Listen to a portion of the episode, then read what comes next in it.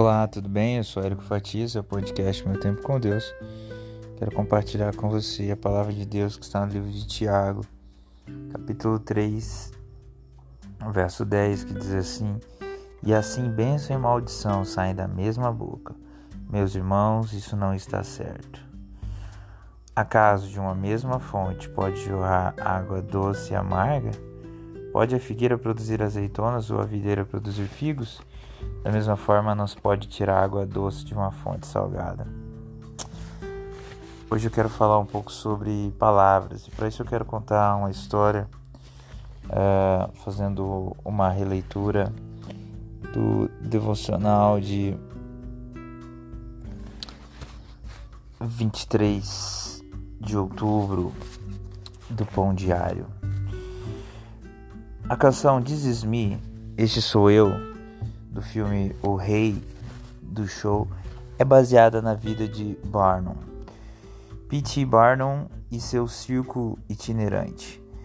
É cantada pelos personagens que sofreram provocações e abusos verbais por não estarem em conformidade com as normas sociais e descrevem as palavras como balas destrutivas e facas que deixam cicatrizes.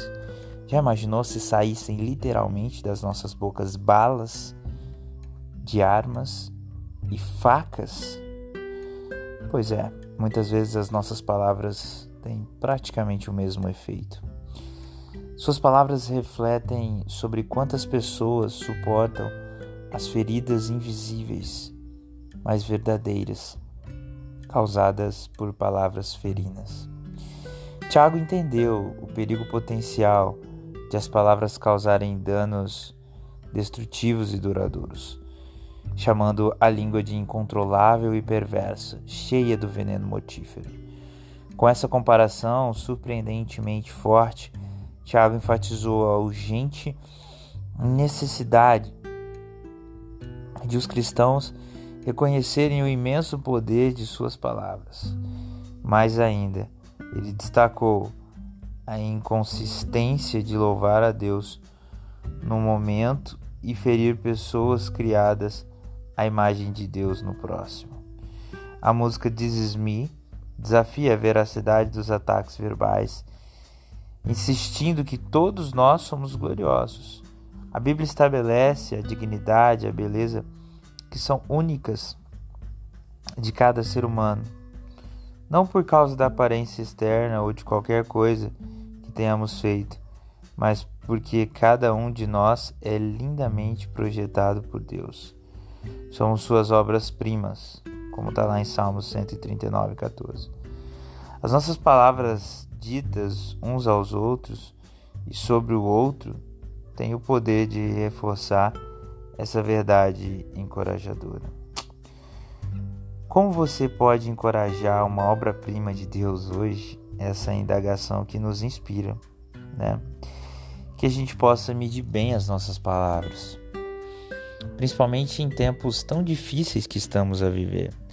Uma eleição que tem praticamente dividido as famílias e não tem sido um momento fácil para poder causar dano, a reparação pode demorar muito tempo. A verdade é que nós precisamos tomar cuidado com aquilo que nós falamos.